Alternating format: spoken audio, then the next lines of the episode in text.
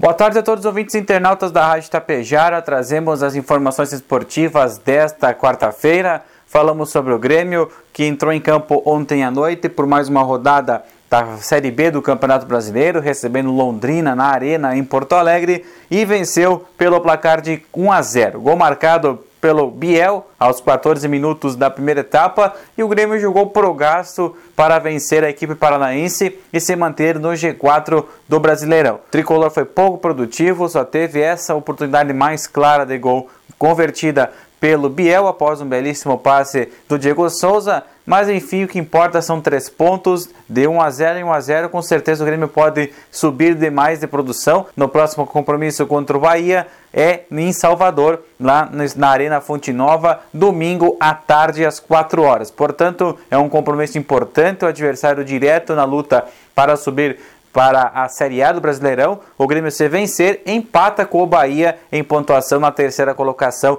da competição. Já o Internacional entrou em campo um pouco mais tarde, às 9h30, pela Copa Sul-Americana. Na fase de oitavas de final, primeiro compromisso Colorado foi contra o Colo-Colo, lá no Chile, em Santiago, e o Colorado saiu perdendo já na decisão pelo placar de 2 a 0. Colo-Colo sofreu um pouquinho no início, o Colorado até com o alemão colocou uma bola na trave, porém depois disso o Inter não produziu mais nada, foi muito fraco no ataque, na defesa sofreu bastante e um gol no primeiro tempo e um gol na segunda etapa decretar então o 2 a 0 do Colo-Colo, que está um empate de classificar-se para a próxima fase. Para o Internacional resta vencer por 2 a 0 para levar para os pênaltis ou 3 a 0 para a definição nos 90 minutos da vaga para a próxima fase.